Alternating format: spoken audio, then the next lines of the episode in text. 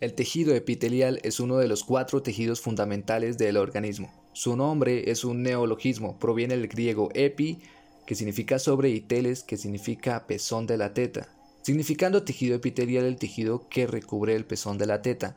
Este nombre proviene del origen de sus estudios, pero hoy sabemos que el tejido epitelial no solo recubre esta zona, sino también bastantes superficies y cavidades del cuerpo humano internas o que tienen conexión con el exterior.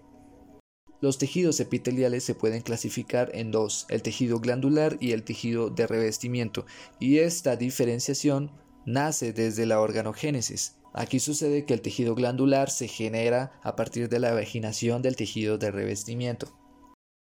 Hablando de las capas embrionarias o las hojas embrionarias, sabemos que el tejido de revestimiento proviene de las tres etapas, originándose del ectodermo, la piel y el revestimiento de cavidades naturales. ¿Qué son las cavidades naturales? La boca o el ano. Por ejemplo, del mesodermo se sabe que viene el tejido que recubre los órganos reproductores y el que recubre los riñones. Y del endodermo sabemos que se origina el tejido que recubre el árbol respiratorio, el tubo digestivo, el hígado, el páncreas y entre otros. Ahora hablando del tejido glandular. Sabemos que este se origina en el endodermo, en el mesodermo y en el ectodermo, igual que el tejido de revestimiento, originándose del ectodermo las glándulas sudoríferas, las glándulas sebáceas, las glándulas salivales y las glándulas mamarias. Del mesodermo se originaron las glándulas uterinas y del endodermo se originaron las glándulas esofágicas, las glándulas gástricas, las glándulas intestinales, las glándulas traqueales y las bronquiales. Estos dos tipos de tejidos, el glandular y el de revestimiento, comparten características y funciones en común. Primero hablemos de las características. La más famosa es que es avascular. ¿Qué significa que sea vascular? Que no tiene vasos sanguíneos. Entonces viene la pregunta, ¿cómo se nutre? Se nutre gracias al tejido conectivo, que generalmente está subyacente a este tejido epitelial, separados por una membrana basal de la cual hablaremos más tarde. También podemos decir que otra característica de estos tejidos es que se componen de células epiteliales, y estas células epiteliales a su vez tienen características como la polaridad, la membrana basal y la cohesión. ¿La polaridad qué es? La polaridad quiere decir que viendo estas células podemos determinar la dirección en la que se encuentran gracias a la diferenciación de zonas que se pueden ver en el momento de estudiarlas, las cuales son la zona apical, la basal y la lateral. Estas zonas también tienen sus particularidades.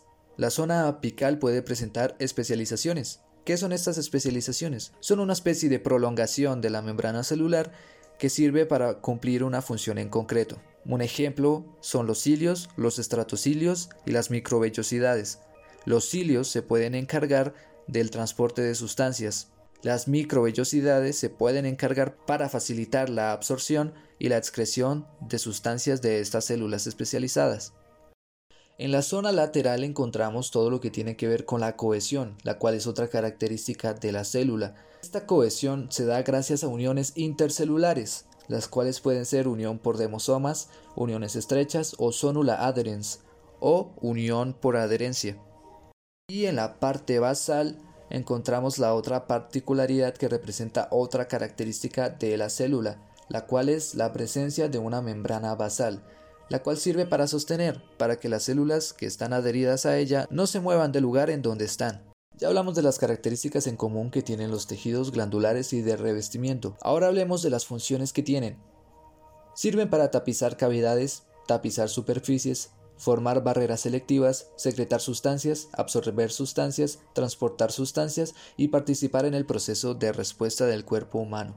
Un ejemplo de absorción de sustancias se ve más comúnmente en los tejidos glandulares que en los de revestimiento, pero en el de revestimiento podemos encontrar unos bastante comunes de absorción y de excreción, como lo es la epidermis. Sabemos que la epidermis se encarga de excretar el sudor fuera de nuestro cuerpo y esto se hace por medio de ella. Además participa en el proceso de respuesta del cuerpo gracias a que es intermediaria entre el medio externo y el medio interno. El medio externo que produce estímulos que recibe el tejido nervioso y que en conexión con el sistema nervioso central va a producir una respuesta. Ya hablamos de lo que tienen estos dos tipos de tejidos en común. Ahora nos vamos a sumergir en cada uno de ellos y qué cualidades presenta. El tejido de revestimiento se diferencia del tejido glandular gracias a que reviste cavidades y otros tejidos. Se puede clasificar según varios criterios, como por ejemplo la forma de sus células epiteliales. Estas células pueden ser planas o escamosas, cúbicas o cilíndricas o columnares. Aquellas células que se denominan planas son las que tienen una forma ausada. ¿Qué significa ausado? Que en el centro, en donde está su núcleo, son más gordas, mediante que en la periferia se van achatando. Puede ser gracias a la presión que tenga el sistema en el que se encuentran o a la fisiología de estas células, o sea, la función que tengan que cumplir. Las células cúbicas son aquellas que son más redondas, sus núcleos celulares son esféricos y están más centrados. Y las células cilíndricas o columnares son aquellas que tienen mayor altura en proporción a su anchura. El núcleo se puede encontrar o más cerca de la parte basal o más cerca de la parte apical dependiendo de la célula aunque por lo general cuando el tejido es estratificado los núcleos tienden a encontrarse en un mismo nivel. También existen otras maneras de denominar la forma de las células epiteliales, ya que a veces hay la confusión de si una célula es cúbica o es cilíndrica. Se resolvió llamar a algunas células cúbicas altas o cilíndricas bajas. Ahora vamos a hablar de la clasificación de los tejidos de revestimiento según el número de capas o estratos que presenten. ¿Qué es una capa? Una capa es una unión horizontal de células mediante sus partes laterales. Cuando se presenta más de un nivel, el tejido se llama estratificado. Cuando solo se presenta un nivel, el tejido se llama simple. Cuando es estratificado, el nombre del tejido proviene de la forma de las células en la parte más superficial del tejido. También tenemos otro tipo de clasificación según el número de estratos o de niveles. Es el tejido pseudoestratificado.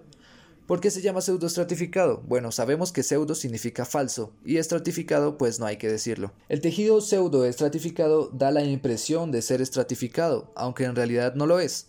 Aquí lo que sucede es que todas las células empiezan desde la membrana basal y aparentemente no todas llegan a la parte superficial del tejido. Hablo de aparentemente porque recientemente se descubrió que sí llegan, solo que el citoplasma de estas células que parecen fenecer en la mitad del tejido está increíblemente comprimido, es muy estrecho.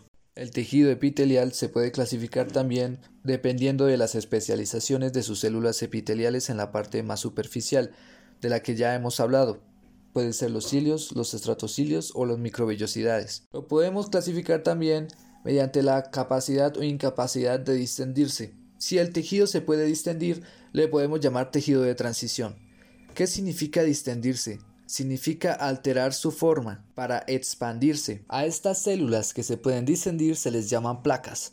Y un ejemplo es el tejido que reviste el aparato urogenital el cual en bastantes ocasiones siente la necesidad de distendirse y de volver a su forma natural. También podemos clasificar a los tejidos de revestimiento teniendo en cuenta la presencia o la ausencia de células caliciformes. Las células caliciformes son un tipo de tejido glandular el cual es unicelular. Se llama caliciforme porque tiene forma de cáliz. Y por último, podemos clasificar a estos tejidos de revestimiento dependiendo de la presencia o la ausencia de queratina. Para explicar esto vamos nuevamente al ejemplo de la epidermis, la cual es un ejemplo de un tejido estratificado plano queratinizado. ¿Qué significa queratinizado? Que el citoplasma de las células en la parte más superficial de este tejido fue reemplazado por queratina. Esto para brindarle altas propiedades protectivas a las células que tienen contacto con el mundo exterior. Ahora hablemos del tejido glandular. Este se diferencia del tejido de revestimiento porque se encarga de revestir sus secreciones internas. ¿Qué son sus secreciones internas? Estas son las sustancias que van a ser tratadas dentro de estas glándulas las cuales pueden ser mucosas, cerosas o mixtas. Hablaremos más tarde de esto. También las podemos clasificar según varios criterios, tales como la célula blanco, el tipo de secreción que presenten, la cantidad de células que tengan, el mecanismo de secreción que utilicen y el destino de los productos. Hablando del destino de los productos, estos epitelios glandulares o glándulas pueden ser exócrinas o endocrinas. Las glándulas endocrinas no tienen adenómero, así que cómo excretan, cómo expulsan su secreción, cómo expulsan sus productos por medio del transporte selectivo de estas sustancias que se da entre sus capas o por medio de una conexión íntima con el medio al cual va a excretar su producto. Un ejemplo son los vasos sanguíneos. Ahora, las glándulas exócrinas se pueden clasificar según la forma y las ramificaciones de su adenómero. Según la forma, existen las tubulosas, las alveolares y las acinares. Las exócrinas tubulosas son aquellas que tienen su unidad en forma de túbulo. ¿Qué significa unidad? Es la zona donde se producen todos los procesos químicos de metabolismo y síntesis. Las alveolares son aquellas que tienen forma de vaina y las acinares son como varias alveolares acinadas. Según las ramificaciones del adenómero podemos decir que pueden ser simples, ramificadas o compuestas. Las simples es cuando el adenómero, o sea el tubo mediante el cual se excretan las sustancias, no tiene ninguna ramificación.